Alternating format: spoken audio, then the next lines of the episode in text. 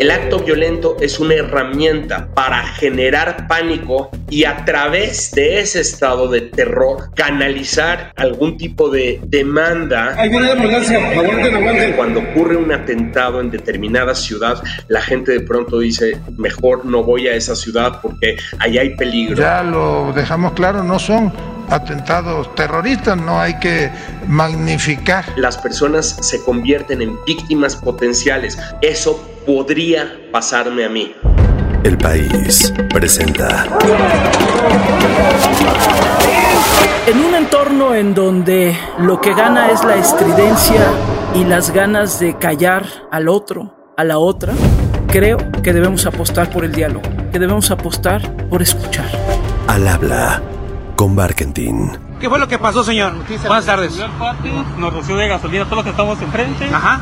Que nos bajáramos a la verga y Ok. se el camión. Nos bajamos todos, enfocándonos entre todos. Ok, el señor huele, tiene un fuerte olor a gasolina. ¡Córrele, córrele a la verga! que cobren las facturas a quienes no les pagaron lo que les deben, no a las familias, no a los ciudadanos que trabajan, porque también nosotros estamos vigilantes de ello. En fechas recientes aquí en México, aquí en mi país, se han dado algunos actos por parte de grupos de la criminalidad organizada que pues han descolocado, sin lugar a dudas, a los que aquí vivimos. Pienso en lo sucedido en los estados de Guanajuato y Jalisco hace unas semanas, después en Chihuahua, de manera particular en Ciudad Juárez, y después lo que pasó hace algunos días en Baja California, es decir, de manera específica en Tijuana, en Ensenada y en algunos otros de los municipios de ese estado al norte del país. ¿Qué sucedió? Pues lo que vimos es como en minutos, en el caso, por ejemplo, de Baja California y en el caso de horas, sobre todo cuando hablamos de Guanajuato y de Jalisco, y en el caso también entre minutos y horas, en el caso de Ciudad Juárez, la criminalidad organizada tomó las calles para incendiar autobuses, autos, tráileres o unidades de transporte más amplias para incendiar comercios, por ejemplo, o algunas gasolinerías. Y el caso particular de Ciudad Juárez, pues fue muy violento porque además en el tiroteo al azar fallecieron personas que literal estaban en el lugar equivocado, en el momento equivocado. Muertes, incendios, caos, terror en algunos de los lugares emblemáticos de nuestro país. Y el caso, insisto, de Baja California, cuyo episodio pude narrar para una columna aquí en el país, dado que nosotros nos encontrábamos transmitiendo nuestro programa de radio allá en esas ciudades del norte. El caso de Baja California pues fue particularmente importante, dado que sucedió en eh, un lugar en donde se nota una economía pujante y una situación, digamos, de expansión económica, cultural, artística, social. A raíz de eso se ha hablado de si fueron o no actos terroristas esto que sucedió.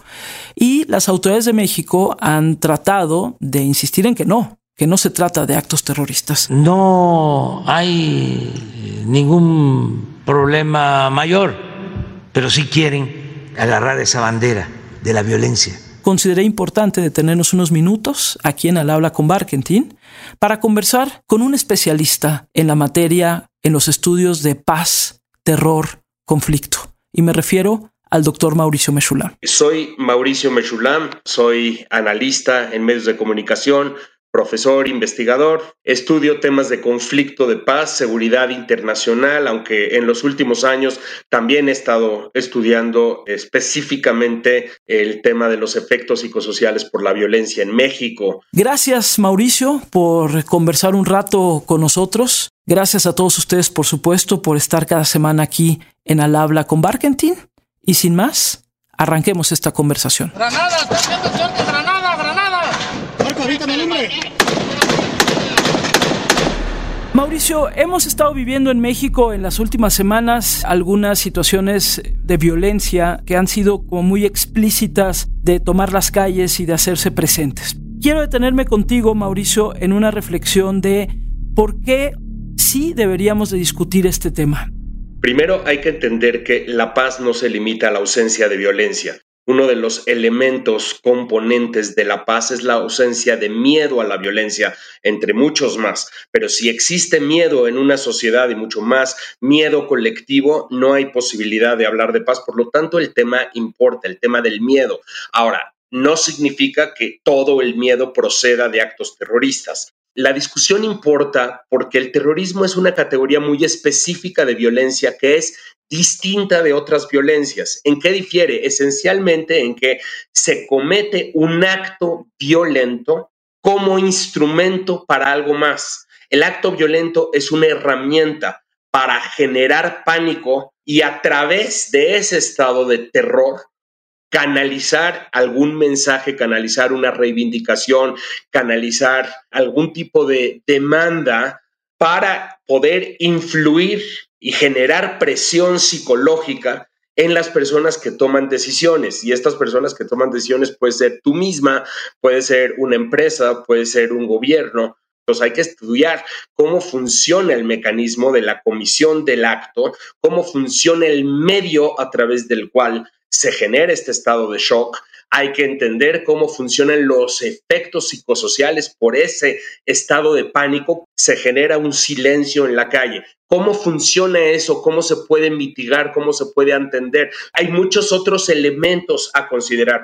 ¿Cuál es el papel de los medios de comunicación? Es una discusión a la que hay que entrarle. Y ahora mismo, ¿cuál es el papel de las redes sociales más allá de los medios de comunicación? Y desde luego es eh, reprobable que existan este tipo de acciones Efectivamente hay carpetas de investigación por terrorismo. Desde el punto de vista de la ciudadanía, lo que queremos es circular en paz. Desde luego el que podamos tener abiertos los establecimientos, las escuelas, los comercios, pero, y en ese sentido, Mauricio, porque tal vez muchas personas ahorita nos dirían, bueno, sí, pero son discusiones que parecieran académicas, eh, discusiones en lo abstracto.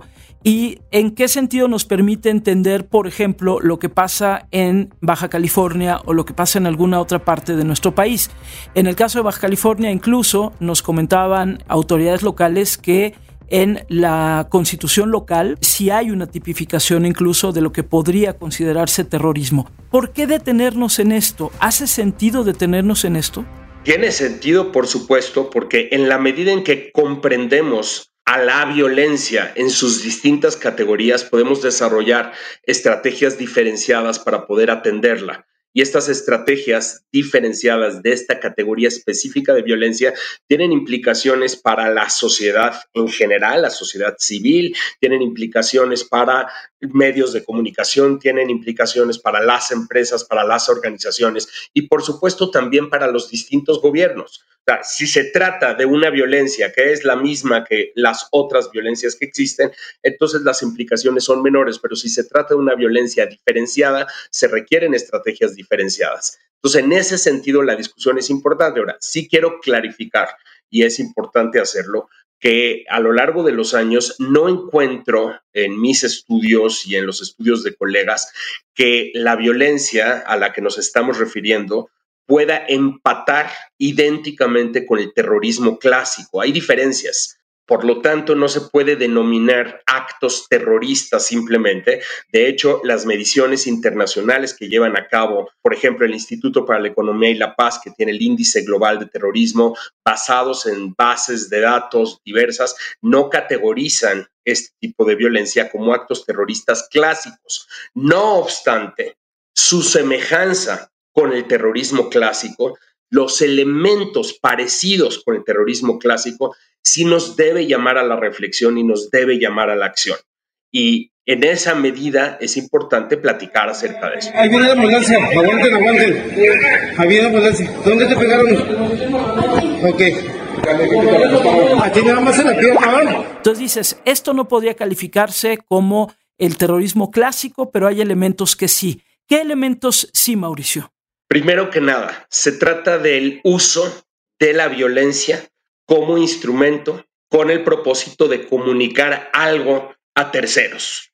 Entonces, tú lo que ves acá es que el hecho de que estén seleccionando un autobús al azar o estén seleccionando un negocio, puede ser una gasolinera, puede ser una tienda de conveniencia, o como lo acabas de mencionar, el hecho de que seleccionen víctimas al azar y se pongan a dispararles a esas víctimas, tiene el objetivo de llevar a cabo una comunicación a través del estado de terror generado por medio de estos actos. Aquí lo importante es comprender cuál es el mecanismo a través del cual opera ese acto comunicativo, porque esto es, Gaby, es un acto comunicativo muy macabro porque utiliza la violencia como herramienta de comunicación, pero es un acto comunicativo que en este caso tiene que ver con venganza, tiene que ver con quién realmente manda, tiene que ver con cuáles son las consecuencias si nos atacas a nosotros, mira hasta dónde podemos llegar.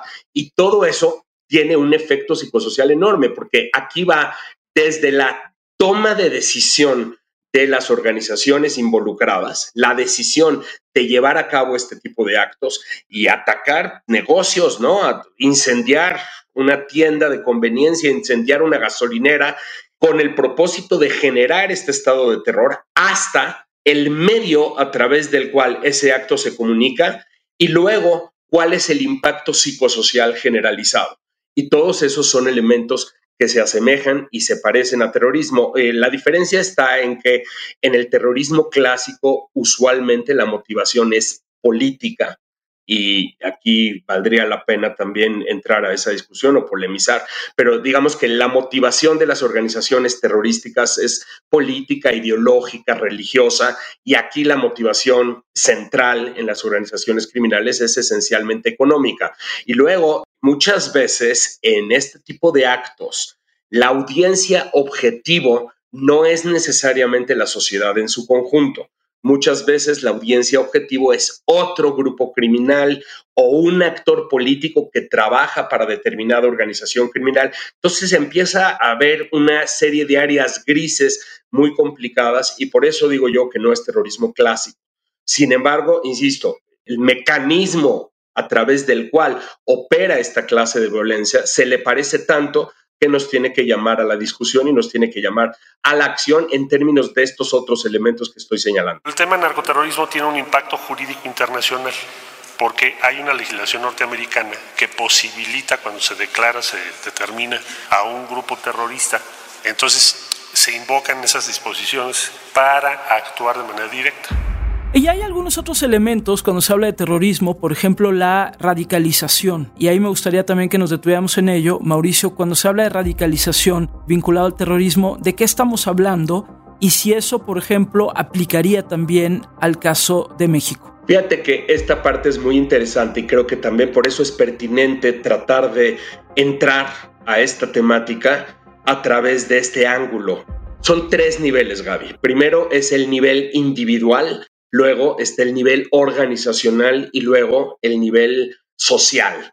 En el nivel individual, lo que se ha estudiado en la violencia terrorista es que la persona, el individuo, pasa por un proceso de radicalización que le lleva en última instancia a tomar la decisión de que el uso de la violencia extrema es necesario con el propósito de conseguir los fines. Entonces, hay que entender cómo funciona esta parte individual, qué tipo de personas son las que entran en este proceso de radicalización, cuáles son los elementos y cómo estas personas llegan a un momento que se conoce en la literatura clásica como la desconexión moral, es decir, el estar desconectado de la víctima o las víctimas contra quienes estamos cometiendo el acto, porque esas víctimas quedan deshumanizadas, son solamente un instrumento para comunicar algo más. Entonces, aquí tienes esta parte individual que tú estás mencionando.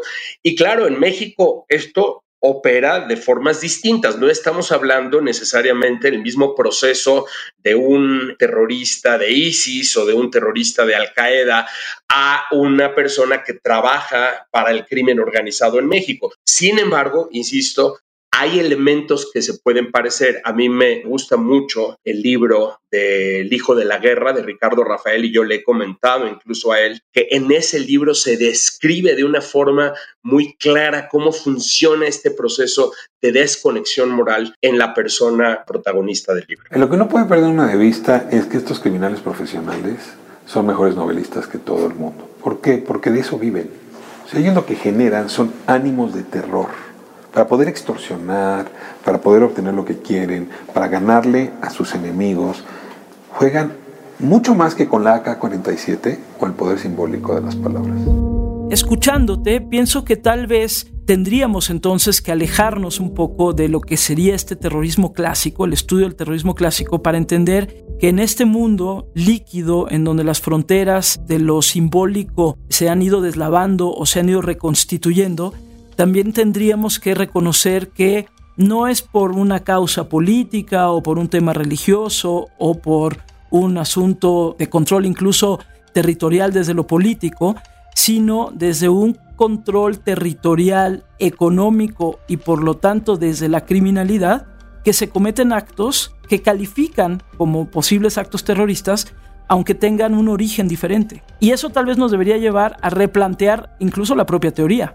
Absolutamente, Gaby. Y yo he utilizado el término de cuasi terrorismo para tratar de decir, se parece, no es exacto, pero sí se parece bastante otro colega, Brian Phillips, que dio clase en el CIDE durante un buen rato, estadounidense, él dice que se trata de tácticas terroristas perpetradas por organizaciones criminales, pero sea cual sea la discusión, estoy de acuerdo contigo por lo menos en dos sentidos, y de esto escribo en las últimas semanas. Primer elemento, la motivación política Efectivamente, en la literatura clásica de terrorismo, la motivación es política, pero aquí también hay que comprender que llega un momento que ciertas organizaciones criminales pues tienen bastante de motivación política en sus actos, porque cuando ya estás hablando de dominación, estás hablando de poder, Estás hablando de no necesariamente una ganancia mayor económica, sino se trata ya de temas que van hacia, por ejemplo, la venganza, hacia el mensaje de quién realmente controla, quién realmente gobierna un territorio. Ahí la frontera entre lo político y lo económico es bastante difusa y por lo tanto, de pronto pareciera que si hay una motivación que si no es política pura, sí puede parecerse bastante a la política. Y número dos, también comprender que, como bien lo dices, la literatura es líquida. La literatura clásica de terrorismo también ha expandido sus propias definiciones y ha incluido otro tipo de motivaciones dentro de los actos terroristas, lo cual incluye, por ejemplo, motivaciones económicas o motivaciones sociales y esto está ya bastante difundido en la literatura sobre terrorismo. Entonces, digamos que el fenómeno que vivimos en México se asemeja bastante y sobre todo creo que es importante mencionar, hay eventos o momentos concretos que todavía se parecen más, otros posiblemente menos. Por ejemplo, piensa en 2008 el arrojar granadas en una plaza pública el día del grito de la independencia. Michoacanos y todos fuimos testigos de uno de los más viles actos criminales que haya vivido el México moderno. Tiene todas las características, o casi todas, de un atentado terrorista clásico. Lo que pasa es que ahí es donde entras, bueno, ¿quién era la audiencia objetivo de ese acto? Si la sociedad en su conjunto, si el gobierno o si otra organización criminal, porque había una disputa por el territorio con otra organización criminal. Y entonces es donde entras un poco en las áreas grises, ¿no? Porque en el terrorismo clásico, la audiencia objetivo es la sociedad en su conjunto y, por supuesto, las personas que toman decisiones son muchas áreas grises, pero sí definitivamente es una discusión pertinente. Pertinente también en el sentido de la temporalidad o la dimensión temporal, es decir, un acto en sí mismo puede ser un acto que tenga, digamos, este efecto de que la gente se asuste, de que se siembre terror, pero si es un acto aislado, entiendo que es muy diferente a cuando hay la amenaza latente de la repetición de los actos, ¿no? Cuando pensamos en los actos terroristas, por ejemplo, los que se dieron en Europa hace algunos años, etcétera, la sensación era es que puede volver a suceder, no solamente de ya pasó. Y creo que esto también empieza a sentirse en el caso de México en algunas regiones cuando sucede un día, otro día también, luego se va a otra región y también sucede, luego se va a otra región y también sucede, y aunque venga de parte de diferentes actores, pero pareciera que es algo que se te enquista un poquito en una temporalidad recurrente, ¿no? Absolutamente, y tocas uno de los elementos más estudiados en el tema del terrorismo clásico, que es el sentimiento de que eso podría pasarme a mí o pudo haberme pasado a mí o podría pasarme a mí en el futuro. Uno de los fenómenos sociales interesantes, muy delicados del terrorismo, es que cuando ocurre un atentado en determinada ciudad, la gente de pronto dice, mejor no voy a esa ciudad porque allá hay peligro. Y la gente empieza a cambiar sus conductas porque las personas se convierten en víctimas potenciales, se sienten víctimas potenciales de un ataque o atentado similar. Y entonces el elemento central aquí es como un acto premeditado con el objetivo precisamente de generar este estado de conmoción, tiene el efecto de trasladar a millones, porque no son ni siquiera miles, Gaby, sino a millones de personas el sentimiento de víctimas potenciales. Y es así que el terrorismo se vuelve muy eficaz, muy, muy eficaz como instrumento de guerra psicológica. Entonces hay que entender aquí varias cosas. Primero, cómo opera la premeditación de estos ataques para generar este miedo colectivo. Y el segundo elemento, cuál es el mecanismo a través del cual un ataque a una gasolinera o a una tienda de conveniencia o un incendiar de un camión se traslada tan velozmente y tan viralmente y llega tan lejos y de manera tan profunda en millones de personas que se empiezan a sentir víctimas potenciales. Esto podría pasarme a mí. Yo aquí la Guardia Nacional es el Oxxo que está aquí, miren, Velo Maderón, la bola de humo. Se escucharon primero disparos, fue lo que nos dijeron, y luego vino el incendio. Rápidamente, para ir cerrando, querido Mauricio, el papel de los medios de comunicación y de las redes sociales, lo apuntabas brevemente al principio. Mira, aquí es una discusión enorme que no vamos a poder resolver ahora mismo, porque los medios se encuentran ante un dilema. Los medios de comunicación tienen que informar oportunamente, tienen que informar verazmente y tienen que pues fotografiar y transmitir lo que está sucediendo. Pero al mismo tiempo, los medios de comunicación han sido tradicionalmente el vehículo a través del cual viaja esta serie de mensajes, esta utilización de la violencia para llegar a millones de personas. Entonces, ¿cómo lograr un equilibrio entre sí cumplir con la labor y al mismo tiempo no funcionar como una cámara de resonancia ante los mensajes que están queriendo ser enviados por las organizaciones criminales. Para esto hay mucha capacitación, hay mucha discusión, hay toneladas de literatura, Gaby. Yo tengo una lista bibliográfica de 300 páginas, la lista bibliográfica que habla acerca del papel de los medios de comunicación en el terrorismo. Imagínate, hay tesis, hay mucho, mucho debate.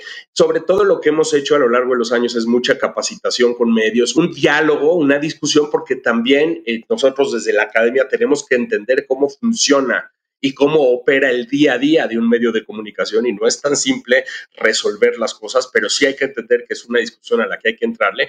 Y luego está el tema todavía más fuera de control, que es el tema de redes sociales, porque ahí incluso en los medios se puede tomar decisiones, se puede filtrar qué fotografías o cómo contar la historia, pero en las redes sociales pues, simplemente se comienza a transmitir el pánico masivo de manera inmediata, de manera veloz, ¿no? Yo recuerdo mucho en los atentados de Barcelona, no sé si recuerdas hace unos años, la Guardia Civil española pone un tuit suplicando a la gente que por favor no comparta videos, que por favor no comparta imágenes, porque esto solamente le está haciendo el juego a los atacantes terroristas, pero la realidad es que para cuando la Guardia Civil pone este mensaje, los videos ya están corriendo por todo el mundo, las imágenes también, los textos y el pánico masivo está incluso muy lejos ya de Barcelona, muy lejos de España. En esa medida el terrorismo es eficaz porque se monta de nuestros patrones de comportamiento, Gaby.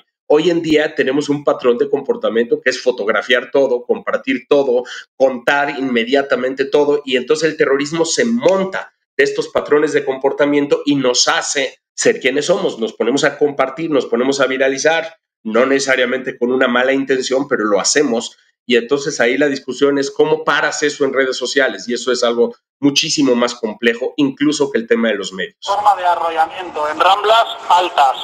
El autor es un individuo de un metro setenta con una camisa de color blanco y rayas azules. Tenemos unos 20 heridos, algunos de gravedad. Mauricio, algo para quienes nos están escuchando y quisieran entrar, digamos, a una primera lectura, tal vez más a fondo de lo que nos has platicado, ¿alguna recomendación que nos puedas dar? Mira, yo tengo un libro que en español se llama Miedo y Construcción de Paz en México, donde entro a esta discusión y comparto una lista bibliográfica en cada uno de los capítulos. Hay un capítulo determinado que se titula acerca de si hay terrorismo en México o no hay terrorismo en México. Justamente con esta discusión desde hace muchos años documentado por los estudios. Y ahí hay una bibliografía muy amplia. Aquí la cuestión es la siguiente. La literatura del terrorismo clásico es una y nos va a hablar acerca de estos atentados, ¿no? Como los que mencionabas o como los que estoy hablando ahora mismo, que si ISIS, que si Al-Qaeda, etcétera. Aquí lo que hay que hacer y lo que hemos tratado de hacer en estos años es tratar de hacer un esfuerzo de adaptación sin adoptar el término de manera automática, inmediata, que también es muy delicado, como lo hacía, por ejemplo, Hillary Clinton en el año 2010, 2011, ¿no? Hablar de narcoterrorismo, narcoinsurgencia de forma automática es muy delicado por las implicaciones que eso puede tener internacionalmente hablando pero al mismo tiempo tampoco evadir la discusión y tratar de hacer un esfuerzo de adaptación de qué partes de este concepto y de esta literatura pueden adaptarse a México y de qué nos sirve saberlo para poder desarrollar estrategias para poder por lo menos mitigar los efectos o combatir a esta otra clase de violencia. Ya presenté una iniciativa para que los cárteles de la droga sean clasificados como terrorismo. No tengan miedo para darle el visto bueno. Dejen ya la vieja excusa de que ello implicaría un riesgo de invasión por parte del gobierno estadounidense. Ahí está, banda, ahí están los carros, ahí están los carros. Vale madre este pedo, eh. Ya me dirán ustedes si consideran que es una discusión inútil o no. A mí me parece que sí nos ayuda meternos en estas reflexiones de vez en cuando, darnos un espacio para pensar los conceptos que usamos para analizar la realidad, pues con la finalidad de tener un poquito más claro dónde estamos parados y sobre todo lo que viene y cómo tendríamos que atajarlo.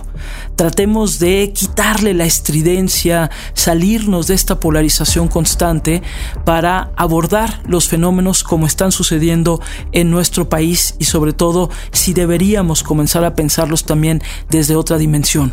Por eso me pareció importante e interesante hablar con Mauricio Mechulam estos minutos y pensar, ¿hay algo que se parezca a terrorismo en México? Lo dejo como pregunta Ahí están las reflexiones y espero, insisto, que a ustedes también les sirva un poco para abrir la mente a otras perspectivas. Gracias, querido Mauricio Mechulam, por esta conversación y gracias a todos ustedes, por supuesto, que me siguen semana a semana aquí en Al Habla con Barkentin. Y ya saben, nos escuchamos la próxima semana. Adiós.